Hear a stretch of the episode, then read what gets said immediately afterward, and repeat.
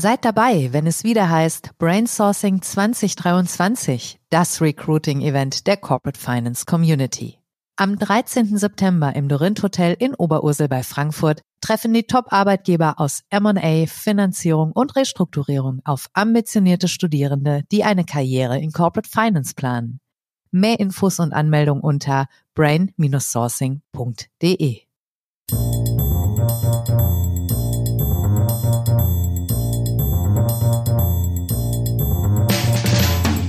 What's up Corporate Finance?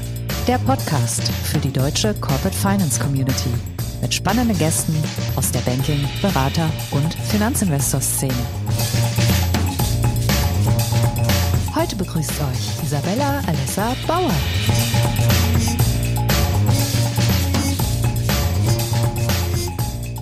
Herzlich willkommen zu What's Up Corporate Finance. Ich bin Isabella Alessa Bauer und ich bin heute eure Host. Wir haben eine neue Gastgeberin, ansonsten ist aber alles beim Alten. Natürlich haben wir ein spannendes und wichtiges Finanzierungsthema mitgebracht. Die Finanzierungslandschaft ist komplexer geworden, herausfordernder geworden. Wie sollten CFOs mit der Situation umgehen und wer kann ihnen eventuell helfen, die Übersicht zu behalten?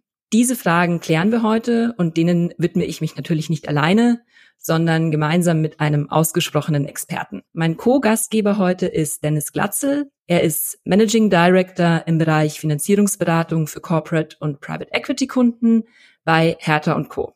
Herzlich willkommen, Dennis. Schön, dass du da bist. Hallo Isabella, vielen Dank für die Einladung. Dennis, gleich mal zu deinem Werdegang. Du hast 15 Jahre Erfahrung im deutschen Finanzierungsmarkt. Zuletzt warst du sieben Jahre bei HSBC, hast dort Projektleiter im Leveraged Finance Bereich. Seit Anfang 2022 bist du jetzt Managing Director bei Hertha Co. Warum der Wechsel von der Bank zum Debt Advisor? Da gibt es eigentlich eine Reihe von Gründen für. Ähm, es war nicht unbedingt nur ähm, der Wunsch, jetzt im Debt Advisory tätig zu werden, sondern es war auch eine ganz wesentliche Entscheidung für die Firma Hertha Co. Ich kenne den Marcel Hertha seit ähm, über 15 Jahren, habe ursprünglich mal bei ihm im Leverage Finance bei der Dresdner Kleinwort angefangen und als er mich gefragt hat, ähm, ob ich mir das grundsätzlich vorstellen kann, musste ich ähm, zwar ein, zwei Tage überlegen, habe mich dann aber doch relativ schnell dafür entschieden, den Schritt zu machen. Jetzt bist du seit einem guten Jahr mit dabei. Entscheidung gut gewesen oder eher bereut? Nein, also ich, die Entscheidung war, war goldrichtig. Ähm, die Arbeit macht sehr viel Spaß. Ähm, wir haben hier ein super Team. Die Firma Hertha Co. ist extrem erfolgreich und im Vergleich zu meiner vorherigen Tätigkeit muss ich sagen, dass die Arbeit in der Advisory ähm, noch viel, viel enger am Kunden ist, sehr transaktionsbezogen. Das sind im Prinzip Themengebiete, ähm, die mir schon immer sehr viel Spaß gemacht haben. Und mit dem Skillset, was man sich über 15 Jahre im Bereich Leverage Finance, ähm, das heißt in komplexen Finanzierungen angeeignet hat und mit dem Netzwerk, was man sich über die Jahre aufgebaut hat, kommt man hier sehr gut zurecht und ähm, ich habe das Gefühl, dass ich hier auch einen sehr guten Mehrwert leisten kann. Ja, das klingt so, als wärst du gut angekommen. Sehr schön. Du kannst uns mit diesem einen Jahr, das du jetzt bei Hertha und Co. verbracht hast, sicherlich auch schon mal einen guten Überblick geben über die letzten Entwicklungen. Wie steht es aktuell um die Finanzierungsoptionen im Corporate-Bereich? Also grundsätzlich muss man sagen, die äh, Finanzierungsmärkte sind intakt. Äh, das ist erstmal die gute Nachricht. Ähm, das heißt, ähm, sowohl der Kapitalmarkt funktioniert, ähm, die Banken sind nach wie vor gewillt, Kredite zu geben.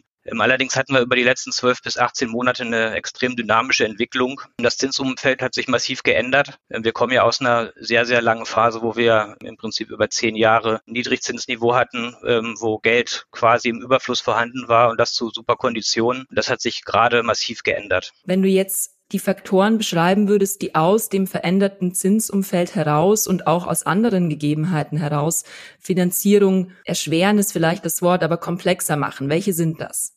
Naja, man muss erst mal gucken, was sind die Gründe für diese äh, veränderte Zinslandschaft. Wir hatten natürlich eine Reihe von Krisen, Supply Chain Issues, ähm, die Pandemie und so weiter und so fort. Das sind alles Faktoren, die dazu geführt haben, dass die Kosten ähm, auf Unternehmensseite gestiegen sind. Ähm, Unternehmen waren vorsichtiger, ähm, haben mehr Inventory aufgebaut, haben ihre Lieferketten verändert. Dazu kommt jetzt die Inflation. Das bedeutet, dass auch der Euribor von 0 Prozent mittlerweile auf bis zu dreieinhalb Prozent gestiegen ist und, und, und weiter steigt. Dazu kommen erhöhte Margen und unterm Strich bedeutet das für Unternehmen einfach erhöhte Kosten, Druck auf die Cashflows und letztendlich auch ein schlechteres Rating aus einer Bankenperspektive, die auf die Unternehmen draufschauen. Das heißt, der CFO hat es mit einer komplexen Situation zu tun. Trotzdem muss weiter Finanzierung gegeben sein. Welche Herausforderungen hat der CFO also und In dem Zusammenhang dann auch nicht ganz uneigennützig die Nachfrage, wo könnt ihr da helfen? Ja, also wie angesprochen, ähm, die Banken sind nicht mehr so gewillt, Geld rauszugeben, ähm, sondern sind jetzt mittlerweile dabei, intensiv zu prüfen. Der Risikoappetit der Banken hat nachgelassen. Das heißt, die gucken genauer hin, die fokussieren sich auf ihre Stärken, auf ihre Kernmärkte. Das kann für Unternehmen im Einzelfall bedeuten, dass sie bei einigen Häusern, wenn es schlecht läuft, genau bei ihrer Hausbank durchs Raster fallen, weil äh, bestimmte Kriterien oder bestimmte Sektoren ähm, für diese Bank einfach nicht mehr so attraktiv sind. Des Weiteren ist es so, dass auch seitens der Banken, äh, wenn man jetzt mal verschiedene Häuser vergleicht, da einfach eine größere Varianz ist. Das heißt, ähm, während früher die ähm, Zinsangebote oder die Margenanforderungen der Banken relativ ähnlich waren, haben wir da mittlerweile eine Diskrepanz von ein, anderthalb Prozent. Das heißt, ein CFO muss viel stärker reinschauen, viel stärker vergleichen, Dazu kommen natürlich auch neue Player, die wir jetzt am Markt sehen. Und es ist nicht nur so, dass äh, das Banken finanzieren, sondern wir haben jetzt ähm, über die letzten Jahre eine starke Tendenz, dass auch alternative Kreditgeber in den Markt kommen, auch im Corporate-Bereich aktiv werden wollen. Und ähm, das heißt letztendlich für einen CFO, dass die Anzahl der Teilnehmer am Markt und der potenziellen Kreditgeber unübersichtlicher geworden ist und er das neben dem Tagesgeschäft eigentlich kaum noch handeln kann. Dann könnte man ja theoretisch sagen, wenn man das Team um den CFO ein bisschen aufbaut, dann hat er da die Experten direkt an der Hand. Warum sollte er sich stattdessen trotzdem für euch entscheiden und einen Debt Advisor dazuziehen? Naja, man muss sich anschauen, äh, wie oft so eine Refinanzierung in einer Finanzabteilung an der Tagesordnung ist. Es ist ja kein Thema, was jetzt täglich auf dem Tisch ist, sondern das ist in der Regel was, was alle zwei bis drei Jahre relevant wird. Immer wenn Fälligkeiten von Krediten da sind oder wenn vielleicht äh, Vorhaben finanziert werden müssen, wie, wie Expansionstätigkeiten und so weiter. Das heißt, in der Natur der Sache liegt es, dass der CFO immer ein, zwei Schritte weiter vom Markt weg ist, als das ein Advisor in der Regel ist. Ähm, unser Haus berät ungefähr zehn Corporate-Transaktionen im Jahr. Das heißt, wir sind da sehr nah dran. Ähm, wir wissen, ähm, wie die Banken ticken. Wir wissen, was da die aktuellen Trends sind. Wir sehen auch bei den einzelnen Häusern, wo die Schwierigkeiten liegen können und können das relativ früh adressieren und dann mit dem Unternehmen und dem CFO eine sehr fokussierte Strategie entwickeln, wie man eine Finanzierung auch umsetzen kann. Ihr sagt, ihr seid sehr nah dran, ihr könnt ähm, sehr gut und leicht in, in die Kommunikation mit der Bank treten. Jetzt ist es aber ja so, dass die Bank auch für sich selbst mitunter postuliert, beraten zu können. Was macht ihr denn besser? Also grundsätzlich können Banken natürlich beraten. Ähm, das ist Kerngeschäft der Banken und äh, Banken haben auch eine relativ gute Produktpalette in der Regel und äh, schaffen das auch alleine mit dem Unternehmen äh, Produkte gut zu etablieren. Dafür braucht man keinen Berater. Was unser Mehrwert ist, ist vielmehr die unabhängige Beratung. Das heißt, wir können ein Unternehmen einfach umfassend beraten. Es liegt in der Natur der Sache, dass ein Unternehmen oder in diesem Fall eine Bank immer in dem Bereich besonders stark auftritt, wo sie ein gutes Produktangebot haben. Das heißt, äh, wenn wir jetzt mal im Vergleich eine internationale Großbank betrachten, die sind in der Regel kapitalmarktaffin. Die werden Unternehmen ähm, tendenziell auch in diese Richtung beraten wollen, während zum Beispiel eine Landesbank in der Regel stärker im Schuldscheinprodukt unterwegs ist und dann auch eine Tendenz hat, in diese Richtung zu beraten. Das ist kein böser Wille oder keine Strategie der Banken dahinter, aber wir als Berater haben da einfach einen objektiven Blick und können gucken, was ist wirklich das Beste äh, für das Unternehmen. Und wir machen das in der Regel, bevor wir beginnen, mit den Finanzierungspartnern zu sprechen und machen dann über ja, einen kompetitiven Prozess und eine Ausschreibung, ein Verfahren, was sicherstellt, äh, dass das Unternehmen dann auch mit den Partnern zusammenarbeitet, die am besten passen. Wie ist eure Zusammenarbeit mit Debtfonds in der Ansprache, wenn es um Finanzierungen geht? Die nehmen zu an Relevanz. Ähm, natürlich sind die im Private Equity Markt viel etablierter als auf der Corporate Seite. Bei Akquisitionsfinanzierungen sind Debtfonds sehr stark vertreten, können teilweise Sachen bieten, wie zum Beispiel Committed Acquisition Facilities in der Transaktion, die Banken nicht bieten können. Im Corporate Bereich wird das noch eine Weile dauern. Da muss man eher gucken, ähm, passt es in die Situation im Vergleich zu Banken sind Debtfonds äh, in der Regel natürlich auch teuer. Die haben, die haben andere Renditeerwartungen als eine Bank. Aber es gibt immer mehr Situationen, wo, wo sowas relevant werden kann. Was heißt, es gibt immer mehr Situationen, in denen das relevant werden kann? Ist es dann, sind das Situationen, Special Situations sozusagen, wo vielleicht die Banken auch nicht mehr so bereit sind, Geld nochmal nachzuschießen? Was seht ihr da? Ja, das kann sein. In einer Welt, wo die Banken ja super bullish sind und ähm, Kredite rauslegen, äh, braucht man natürlich keine Debtfonds.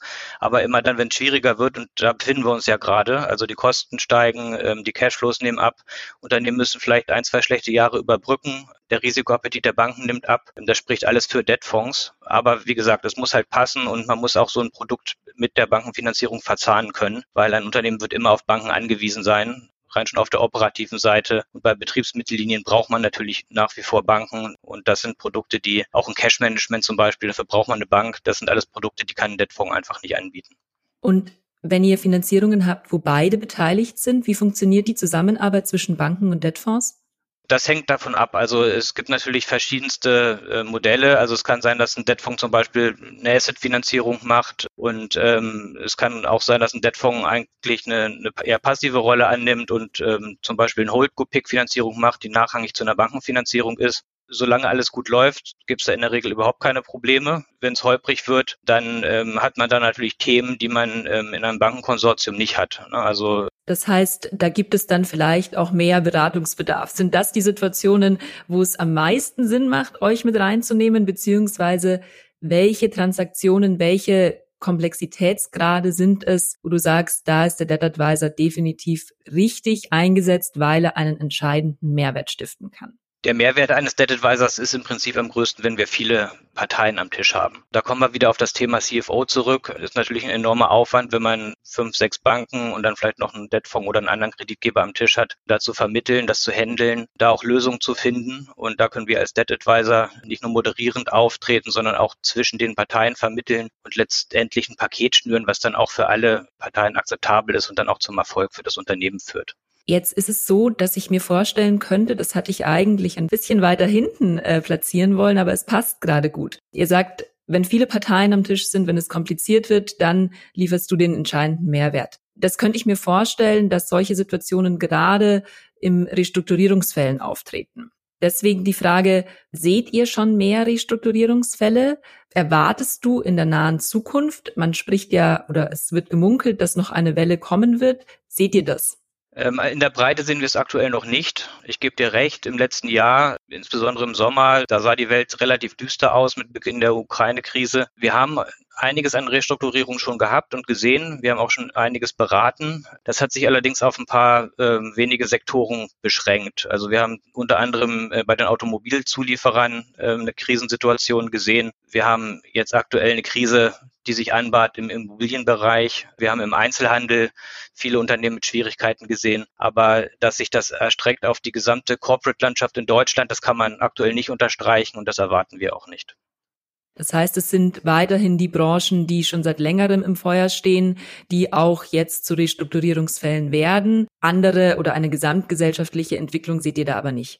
Ja, also es sind bisher einige wenige Branchen. Nichtsdestotrotz, wir haben natürlich die steigenden Kosten, wir haben die steigenden Zinsen, wie eingangs angesprochen. Ähm, das wird alle Unternehmen betreffen. Das wird auch äh, sukzessive in den P&Ls und den Bilanzen sichtbar werden. Letztendlich muss man aber sagen, dass die deutschen Unternehmen relativ gut aufgestellt sind, ähm, teilweise über die letzten Jahre schon Kosten flexibilisiert haben und ähm, dementsprechend auch reagieren können. Und äh, von daher erwarten wir nicht, dass wir hier in eine Riesenkrise rauschen. Nichtsdestotrotz muss man natürlich abwarten. Wenn wir eine Rezession in Deutschland ähm, sehen werden, dann werden das auch die Unternehmen spüren.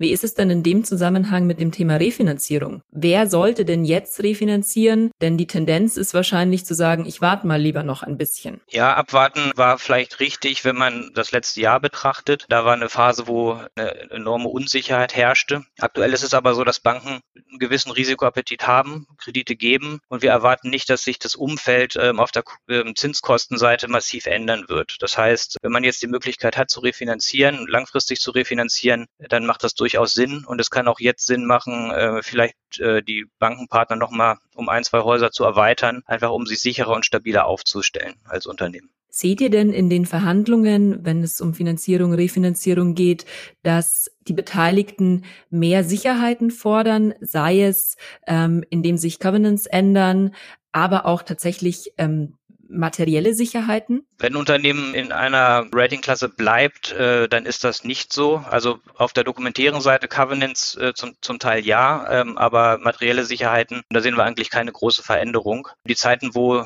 die Konditionen von, von Deal zu Deal besser geworden sind und auch äh, die Dokumentation flexibler und ähm, immer weiter optimiert wurde, die sind aber vorbei. Also da äh, pushen die Banken schon deutlich dagegen, teilweise auch zu Recht. Wenn ein Unternehmen Flexibilität braucht und das gut begründen kann, kriegt man in der Regel aber die Terms durch, die, die benötigt werden. Noch eine andere Frage. Das ist auch aus persönlichem Interesse. Ihr betreut vor allem große Kunden. Da kann man durchaus sagen, man, man könnte ein gewisses Finanzierungs-Know-how voraussetzen. Warum sind das dann trotzdem eure bevorzugten Kunden und es sind nicht eher die kleineren Unternehmen, bei denen weniger Know-how vorhanden ist? Ja, ist richtig. Also Großunternehmen haben natürlich tendenziell ein deutlich ähm, höheres Finanzierungs-Know-how als kleine Unternehmen. Das ist aber der Tatsache geschuldet, dass die Anforderungen in großen Unternehmen einfach, einfach höher sind. Finanzierungen sind deutlich komplexer. Wir reden hier über Unternehmen, die wir beraten, die ähm, ja oftmals über eine Milliarde Umsatz machen. Ähm, die haben CFO, die haben auch noch ein, zwei Leute unter dem CFO in den Finanzabteilungen. Die haben aber auch in der Regel zehn Bankenpartner und mehr. Die haben verschiedene Finanzierungsbausteine. Die arbeiten nicht nur mit Bankkrediten, sondern auch mit Factoring, teilweise mit Kapitalmarktprodukten. Und da ist es einfach erforderlich, dass auch in den Unternehmen das Know-how vorherrscht. Also es ist nicht nur, weil da mehr zu holen ist. Klar ist da auch mehr zu holen, ähm, aber ähm, der Beratungsbedarf ist einfach höher. Kleine Unternehmen haben mit Sicherheit auch Beratungsbedarf, aber das ist einfach nicht, nicht unser Fokus. Und da braucht man vielleicht auch weniger extern Advice. Wenn wir hier über eine 20 Millionen Sparkassenfinanzierung äh, sprechen beim Small Cap Unternehmen, da braucht man keinen Finanzberater für. Jetzt ist es so, laut deiner Stellenbezeichnung, du berätst sowohl Corporate als auch Private Equity. In welchem Gebiet habt ihr mehr Anfragen gesehen im vergangenen Jahr? Also ähm, im Corporate-Bereich hat äh, die Tendenz, ähm, einen Berater einzuschalten, klar zugenommen. Debt Advisory an sich als Produkt ist ja ursprünglich in Deutschland mal eher auf der PE-Seite gestartet. Also resultiert im Prinzip daraus, dass Private Equity Häuser ähm, angefangen haben, ähm, auch die Finanzierungsseite zu professionalisieren. Und das haben die zum einen gemacht über ähm, Inhouse-Leute, die dann halt einen starken Fokus auf Finanzierung hatten und sich ausschließlich mit diesem Themengebiet befasst haben. Teilweise haben sie äh, dann angefangen, externe Berater hinzuzuziehen und so ist das ähm, sukzessive gewachsen. Über die letzten Jahre kamen dann aber auch immer mehr Corporates, die das Produkt nachgefragt haben. Und Hertha und Co. ist eine Firma, die da einen sehr, sehr starken ähm, Fokus drauf hat. Wir sind einer der Marktführer in der Beratung von äh, deutschen Mittelständlern und sehen da nach wie vor eine stark steigende Tendenz und das ist ein klarer Wachstumsmarkt und ein Wachstumsfeld für uns. Wie unterscheidet sich denn die Beratung zwischen Corporate Private Equity? Es gibt viele Gemeinsamkeiten, aber es gibt auch einen ganz wesentlichen Unterschied. Private Equity sind ja in der Regel Akquisitionsfinanzierung. Das heißt, man ähm, hat ähm, einen M&A-Prozess, einen kompetitiven Bietungsprozess, wo ein Private Equity House in erster Linie erstmal innerhalb relativ kurzer Zeit Finanzierungssicherheit für ein Angebot sicherstellen muss. Das heißt, äh, da geht es darum, dass man einen sehr stringenten Prozess fährt, dass man eine Reihe Kreditgeber sowohl als auf Bankenseite als auch auf Debtfondsseite anspricht und dann versucht, Leverage auszumaximieren und innerhalb von vier bis acht Wochen Fully Financed Bid äh, eines Private Equity Hauses zu unterstützen. In der Regel werden auch die Banken komplett abgelöst bei einer Akquisitionsfinanzierung im Private Equity Bereich. Das heißt, dieser Relationship-Gedanke, den man im Corporate hat, der ist da nicht so vorherrschend. Ähm, auf der Corporate-Seite dagegen geht es eher darum, dass man in den intensiven Austausch mit dem Unternehmen geht. Äh, da geht es vielmehr darum, festzustellen, was sind die richtigen Finanzierungsinstrumente, wie gehen wir den Prozess vernünftig an, wie ist der Finanzierungsbedarf überhaupt über die nächsten drei bis fünf Jahre. Und die Unternehmen haben in der Regel auch das Bedürfnis, ihre Banken beizubehalten. Die Banken sind in der Regel sehr, sehr eng verzahnt mit dem Unternehmen, sind, äh, da gibt es einige Schnittstellen, sei es Cash-Management, sei es einfach die Kontoverbindungen international, die Unternehmen haben. Und da macht es keinen Sinn, die Banken komplett auszutauschen. Äh, ganz im Gegenteil. Wir beraten auch in die Richtung, äh, dass wir sagen, Relationship ist was wert. Das ist ein hohes Gut, das soll man beibehalten. Dann geht es eher darum, wie kann man mit den Bestandsbanken äh, sinnvoll zusammenarbeiten? Wie können wir eine Finanzierung neu aufsetzen? Macht es Sinn, die Banken, die man aktuell hat, noch selektiv zu ergänzen? Und so ein Prozess zieht sich dann auch deutlich länger als ein Bietungsprozess im Private Equity Bereich. Also wir reden da durchaus über sechs Monate und teilweise auch mehr. Was macht denn mehr Spaß? Kann man das überhaupt sagen oder gibt es da Präferenzen bei dir? Ja, es ist anders gelagert. Also es macht beide Spaß. Wenn man Erfolg hat mit der Transaktion, dann macht es sowieso immer Spaß. Im Private Equity hat man natürlich das Risiko, dass man auch den falschen Bieter manchmal unterstützt. Das heißt, ähm, letztendlich ist es sehr, sehr viel Arbeit und ist dann teilweise nicht von Erfolg gekrönt. Wenn man den richtigen Bieter unterstützt, ist es halt umso wertvoller und macht umso mehr Spaß. Auf der Corporate-Seite ist es aber eben sehr interessant, weil es eine umfassende Beratung ist. Äh, es geht in viele Bereiche rein und es ist ein sehr, sehr intensives Sparring zusammen mit dem Team bei dem Unternehmen. Und ja, dadurch ergeben sich gute Relationships und wir sehen das auch bei uns im Haus. Unternehmen, die wir beraten, kommen in der Regel wieder, sodass wir alle paar Jahre dann auch wieder eine Anschlussfinanzierung für das Unternehmen unterstützen. Ich komme nicht umhin, noch einen Bereich anzusprechen, der einfach immer angesprochen werden muss, aktuell das Thema Nachhaltigkeit. Dazu einfach deine Experteneinschätzung. Wie wichtig ist Nachhaltigkeit, sind ESG-Faktoren, wenn es zum Thema Finanzierung kommt? Ähm, extrem wichtig kann man nur sagen. Also wir sehen eigentlich, dass alle Unternehmen in dem Bereich auch was machen. Manche weniger, manche mehr. Aber auch Banken haben mittlerweile sehr starke ESG-Kriterien. Banken haben ihre eigenen ESG-Targets. Das heißt, die committen sich, dass ihre Lohnportfolio grüner werden. Und äh, Banken gucken ganz genau darauf, was, was sie finanzieren. Nicht alle Unternehmen sind heute schon so weit, dass sie äh, ESG-Linked Loans machen können. Wir prüfen das immer. Wir sagen den Unternehmen auch immer, dass es erstrebenswert ist und schauen, was, was machbar ist. Teilweise beraten wir auch in die Richtung, dass wir sogenannte Rendezvous-Klauseln in der Dokumentation vorsehen, dass über einen gewissen Zeitraum ESG-Kriterien nachgezogen werden können. Das ist insbesondere für Unternehmen relevant, die schon eher einen gewissen ESG-Ansatz verfolgen, aber eben noch nicht so weit sind, dass das auch extern geratet werden kann und, und über KPIs äh, klar definiert ist. Wir haben auch gesehen, dass Banken zurückhaltend sind bei Unternehmen, die zu starke Exporte Exposures in äh, sogenannte Sektoren hatten, die jetzt nicht ähm, ESG-friendly waren. Mhm. Äh, das hat zur Folge, dass Unternehmen da teilweise bei den Banken auch durchs Raster fallen können und keine Finanzierung finden. Und insbesondere vor dem Hintergrund ist es natürlich enorm wichtig, dass die Unternehmen da tätig werden. Inwieweit ist das auch ein wichtiges Kriterium für Debtfonds bei der Finanzierung? Ist für Debtfonds auch wichtig. Das ist ähnlich wie bei Banken. Banken sagen ihren Shareholdern, dass sie ESG-Targets haben und Debtfonds sagen das genauso ihren LPs und ihren Kapitalgebern. Das sind ja letztendlich auch Versicherungen, Pensionskassen und so weiter, die dort auf der LP-Seite tätig sind und auch die schauen, dass sie in grüne Fonds investieren und wollen eben nicht Oil and Gas oder ähnliche Sektoren unterstützen. Wie gut sind denn die Unternehmen da schon aufgestellt? Also du hast gesagt, es gibt mitunter Deals, die erschwert werden, weil die Nachhaltigkeit noch nicht so weit oben auf der Agenda steht, wie sie sein müsste. Ist das, sind das Einzelfälle oder sind die Unternehmen in Deutschland vielleicht generell noch nicht ganz so weit? Wie ist da der Eindruck? Ich denke, die Unternehmen sind schon sehr weit. Über die letzten Jahre ist das ein Thema, das hat nicht nur in den Medien, sondern eigentlich bei allen Unternehmen eine große Relevanz und alle Unternehmen arbeiten in der Richtung. Ist eher eine Frage, haben die Unternehmen da schon eigene Leute für, die sich ausschließlich mit dem Thema befassen? Oder ist das ein Side-Project vom CFO oder vom, vom CEO? Und da gibt es halt eine große Bandbreite. Aber ich glaube, mittlerweile hat jeder gemerkt, dass das Thema wichtig ist und dass da was getan werden muss. Okay.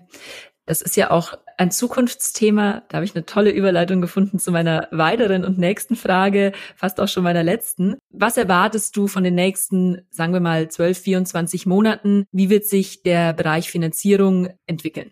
Wir sind da im Prinzip optimistisch. Also wir denken, der Finanzierungsmarkt wird weiter intakt bleiben. Wie schon angesprochen, wir erwarten keine große Krise. Letztendlich bleibt der Markt aber unübersichtlich. Die Zinslandschaft wird sich nicht verbessern und ähm, die angesprochenen kostenseitigen Themen, die werden halt durchschlagen in die Bilanzen. Das heißt, tendenziell erwarten wir eigentlich eher eine Ratingverschlechterung bei den Unternehmen systematisch, was dann letztendlich auch zu einem verminderten Risiko bei den Banken führen kann was dann wiederum bedeutet, dass ihr dringend nötig seid, um die ordentlichen Verhandlungen zu führen.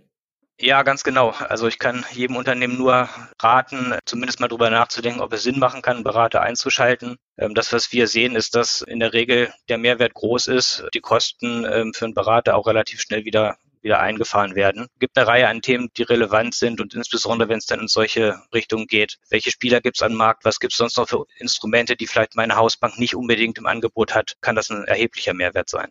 Ja, liebe Hörer, wir haben es vernommen, die Finanzierungslandschaft ist komplexer geworden. Der CFO ist mit sehr unterschiedlichen Herausforderungen konfrontiert und da kann der Einsatz eines Debt Advisors durchaus sinnvoll sein. Wenn man Dennis fragt, dann ist der immer sinnvoll. Sicher ist nur, es wird weiterhin herausfordernd bleiben. Es wird schnelle und teilweise kritische Entwicklungen geben. Dennis, ich bin sehr gespannt, wie sich die Situation darstellt, wenn wir das nächste Mal sprechen. Für heute sage ich erstmal Danke für deine Zeit und die spannenden Erkenntnisse. Vielen Dank, Isabella. Ich freue mich drauf. In diesem Sinne, sowohl an dich als auch an unsere Hörer. Ich bin Isabella. Schön, dass ihr dabei wart. Bis zum nächsten Mal. Musik What's the Angle und What a Wonderful Day von Shane Ivers. www.silvermansound.com